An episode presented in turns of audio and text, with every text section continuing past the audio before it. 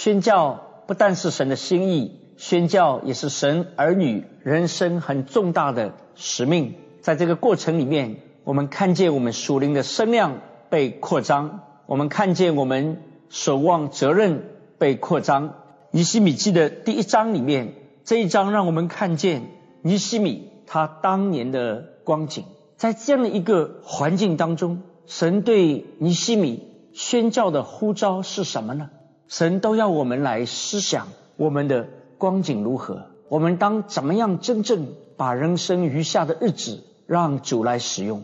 有人形容人生好像两个半场，也许在前面的半场，我们劳碌，我们拼搏。但是我们的心在哪里呢？我们的手到底在做什么呢？我们人生的下半场，当怎么样能够真正合乎主用、合乎主的心意呢？我们看见尼西米，神要他突破人生里面这一些的，他以为已经达到的、满足的这一些的目的、这一些的目标，要让人生的使命更加的来被扩张。让人生的使命更加的能够真正跟神的召命、跟神的计划连在一起。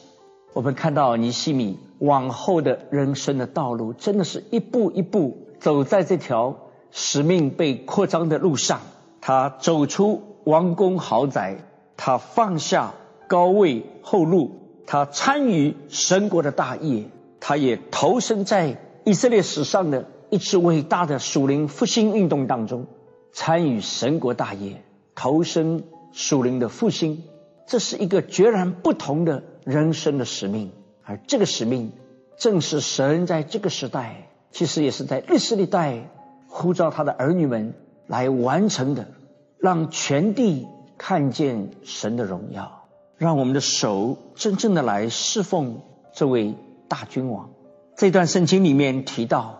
我们需要很注意到自己真实的身份是什么。在第三节出现了一个词组，就是被掳归回剩下，这是我们真正的身份。我们实在来讲是被掳，但是得以归回，而且是剩下，其实也是逃脱的。我们过去落在黑暗的权势当中，本来是死在罪恶过犯当中，好像被掳的人一样。但是神在基督里让我们得以归回，而且我们是剩下的，这是我们真正的实际的身份，就是提醒我们神的恩典在我们身上是何等的大。我们今日成了何等样的人，都是蒙神的恩才成的。圣经在这里也让我们看见，这都是神他用大力和大人的手来救赎的，神的大能。我们都清楚，都了解。但是当圣经用神的大力的时候，我们就知道是神付了极重无比的代价。神花了大力气、大代价，就是神的独生子耶稣基督无罪的替我们成为有罪的，被挂在木头上受凌辱、受咒诅，乃至于付出生命、流出宝血，让我们得以能够再归回到神的面前，神来救赎他的儿女。救赎他的百姓。我们今天想到这样真实身份的时候，我们就不能再安心于我们单单在苏山城的王宫，我们单单在地上这些繁华的物质当中来沉湎其间，来享受其间，乐在其间，而忘记我们到底应当有一个怎样的人生的使命。所以神就差遣这几位哈拉尼。